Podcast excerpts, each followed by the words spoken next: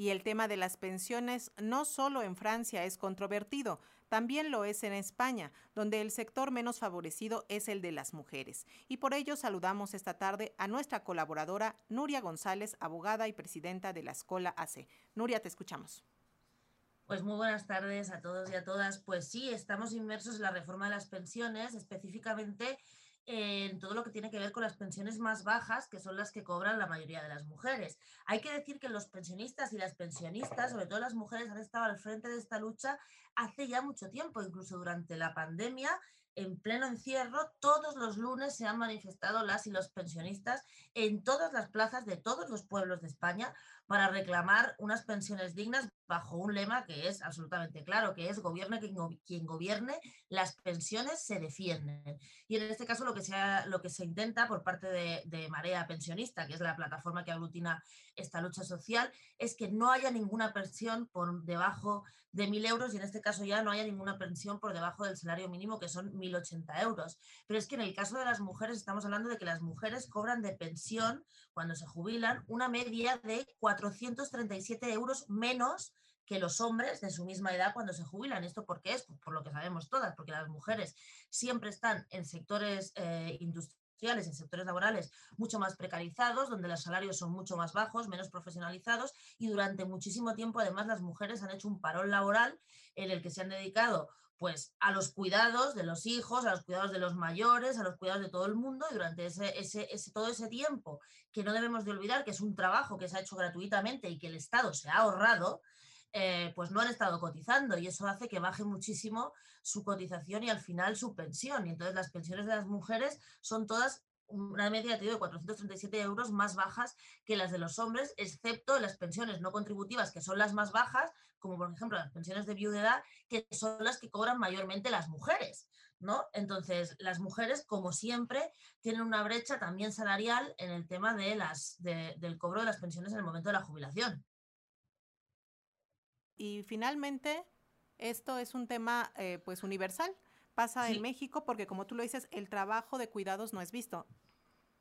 claro, todos los, si los estados tuvieran que cuantificar y pagarle a las mujeres todas las horas que han dedicado de su vida a cuidar niños y niñas, a cuidar gente mayor, a cuidar familiares dependientes, todo ese dinero que se ha ahorrado el Estado, luego encima lo pagan las mujeres doblemente con unas cotizaciones más bajas y con unas pensiones de, que son lo que tienen hasta el final de su vida mucho más bajas que los hombres. Por lo tanto, las mujeres no solo trabajan gratis, sino que ese trabajo gratis luego se ve eh, sancionado por el Estado a la hora de no reconocerlos. Aunque sea en, España, por ejemplo, se ha avanzado un poco en ese sentido, que se ha, se, ha, se ha, implementado lo que se llama un complemento de género, que es, que, pero un complemento de género que es ridículo, porque son hasta 60 euros al mes 60 euros al mes con una brecha salarial, o sea, con una brecha de pensiones de 437 euros, pues la verdad es que no llega, vamos, ni a una, ni a una cuarta parte, ¿no? De lo que deberían, de lo que deberían sacarle, ¿no? Y sobre todo también se ha intentado aumentar las pensiones de viudedad,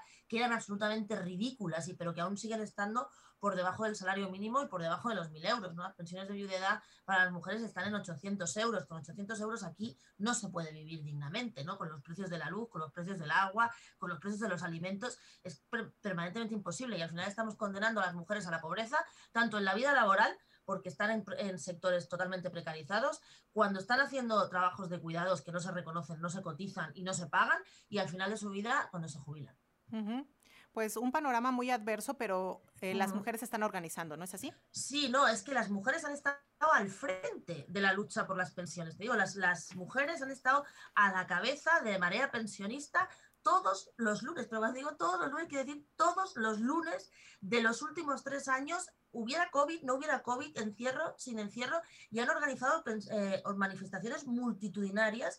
En el mes de octubre, a mediados de octubre, organizaron una manifestación con miles y miles y miles de personas en Madrid y las mujeres estaban al frente. Y además las mujeres reclamaban precisamente eso, ¿no? que se tuviera en cuenta que por ser mujeres han venido sufriendo pues, una, una devaluación de, su poder económico precisamente porque se las ha, porque han tenido que asumir roles que históricamente los hombres no asumen como son todos los trabajos de cuidado. Pues muchísimas gracias, Nuria, por poner este punto sobre la mesa. Estamos en contacto. Muchas gracias, buena semana. Nuria González, abogada y presidenta de la Escuela.